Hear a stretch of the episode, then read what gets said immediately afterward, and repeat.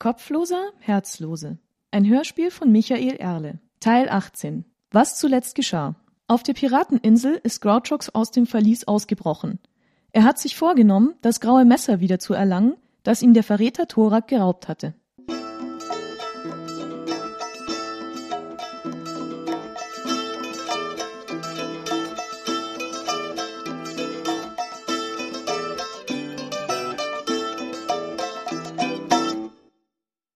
Was gefunden? Nein. Grouchox ließ eine löchrige Decke wieder zurück auf den Kistenstapel fallen, den der Wächter als Lager benutzt hatte. Außer einer Brotzeit, einem Schnitzmesser und vielen Sägespännen war nichts zu finden. Den Schlüssel hat er nicht, das habe ich euch doch schon gesagt. Nur weil er ihn nicht offen am Leib trug? Besser, wir sehen noch einmal nach. Nein, besser, du siehst nach. Wir wollen schließlich auch hier raus. Das wird wohl noch eine Weile dauern, aber ich treibe ihn schon auf. Wahrscheinlich hat ihn dieser Horzen selbst an seinem Gürtel. Dann steh da nicht rum, sondern schick dich. Der Weg in die Küche kann gar nicht so weit sein. Nicht, dass der Pirat dich erwischt. Alles klar, bis später also. Gib sie ihm, Grouchox. Nachdem der Schelm aus der Hörweite der Zelle verschwunden war, hockte sich Zoruna wieder an die Höhlenwand, verschränkte die Arme auf den Knien und atmete tief durch. Sie rollte den Kopf im Nacken von der einen Seite zur anderen und spähte ins Dunkel. Noch was vom Wein da? Nichts mehr. Amir kam zu ihr herüber. Er nahm neben ihr Platz und lauschte auf den Takt ihres Atems. Er war ruhig und regelmäßig. Keine Sorgen wegen dem Horzen? Ivo, Grouchox ist draußen und bevor du dich versiehst, hat er diesem Piratenkönig das Spiel verdorben. Was? Ganz allein? Du wirst sehen, er hat mehr auf dem Kasten, als man glaubt. Dauert sicher nicht lang. Bis dahin können wir uns aufs Ohr hauen. Wenn der Wärter merkt, dass einer fehlt. Was soll schon passieren? Sicher nichts mehr vom Brot da? Auch nicht. Amir schwieg und lauschte in die Dunkelheit hinein.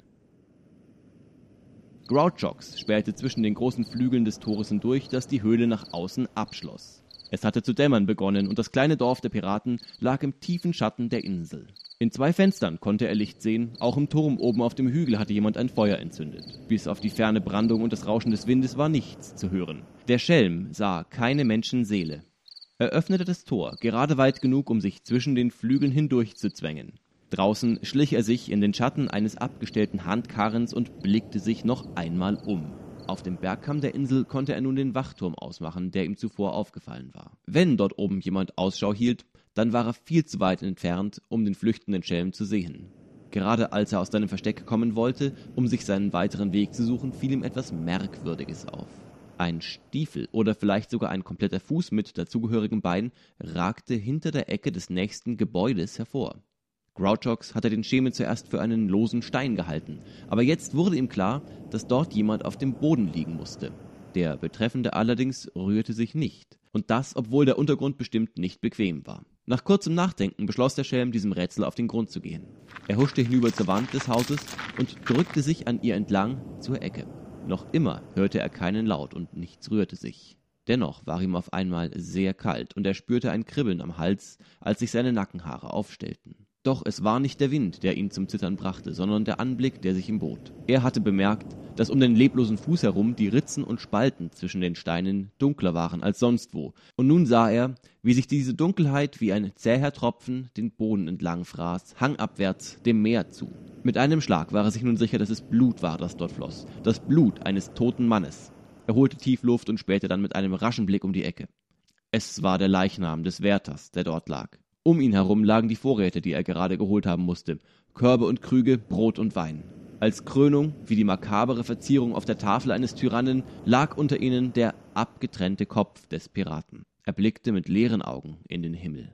Grouchox überwand ein aufsteigendes Würgen und näherte sich dem Leichnam.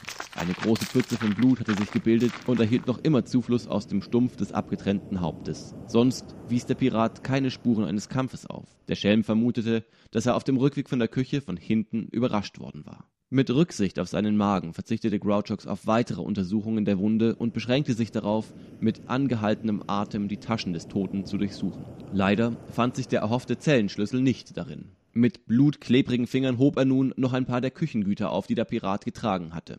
Nichts davon war aber von irgendeinem Interesse, und so ging er dazu über, nach Fußabdrücken zu suchen.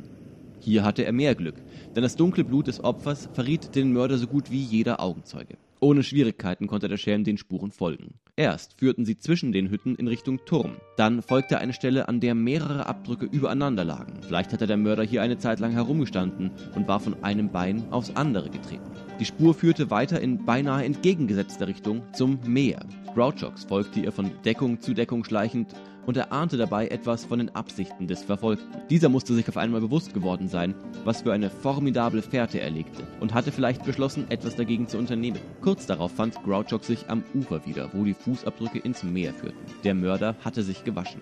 Grouchox fluchte leise und überlegte, was er nun tun sollte. Es war ein reiner Schuss ins Blaue gewesen, dass er überhaupt dem Mörder nachgegangen war. Schließlich war seine Aufgabe eine andere, als den Richter für diese Bande von Gaunern abzugeben. Er hatte aber nicht das Gefühl, dass solche Vorfälle hier üblich waren. Wer weiß, auf welche Geheimnisse er hätte stoßen können, wenn es ihm gelungen wäre, der Sache auf den Grund zu gehen. Er grübelte kurz darüber nach und beschloss, von diesem Unterfangen abzulassen, um sich wieder auf die Suche nach dem Zellenschlüssel zu machen. Vermutlich ist er oben im Turm, zusammen mit all unseren Waffen. Ich will sehen, was mich dort erwartet.